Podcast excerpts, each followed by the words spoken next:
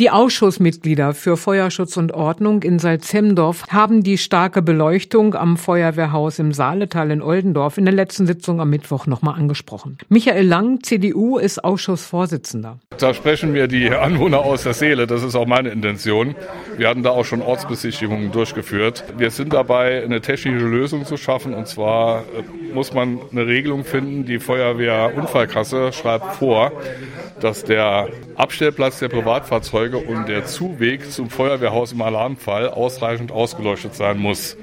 Äh, das ist nur der Fall, wenn diese Beleuchtungsanlage halt so leuchtet, wie sie jetzt leuchtet.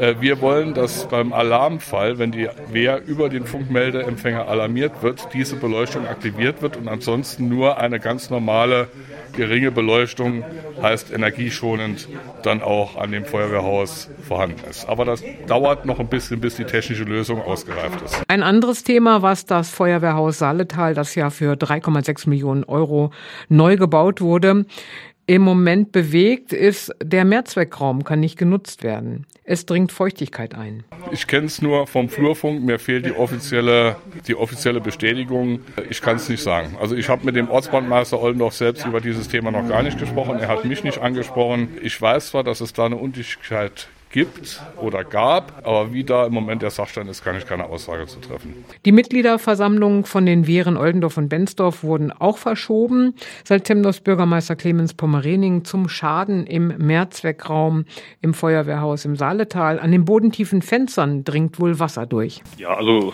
Ganz so dramatisch sehe ich es nicht. Also das Gebäude ist durchaus zu nutzen, aber es ist so, wie es äh, oftmals vorkommt. Wir haben da also jetzt gerade auch bei den starken Regenfällen in der letzten Zeit festgestellt, dass dort insbesondere an den bodentiefen Fensterelementen in der Abdichtung etwas nicht stimmt.